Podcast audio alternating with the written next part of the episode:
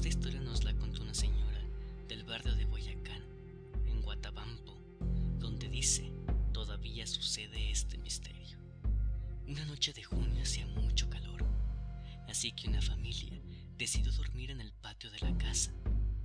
Como a eso de las 2 de la mañana, la mujer abrió los ojos y se encontró con un animal prieto, de grandes orejas y una trompa pegada al suelo, que se lleva a su niño de meses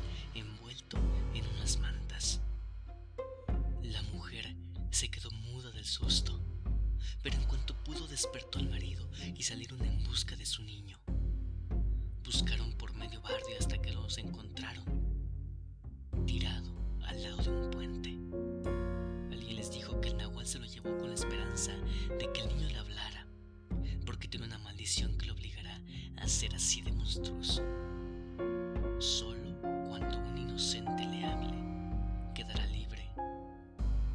Mientras tanto, niño que se encuentra, niño que se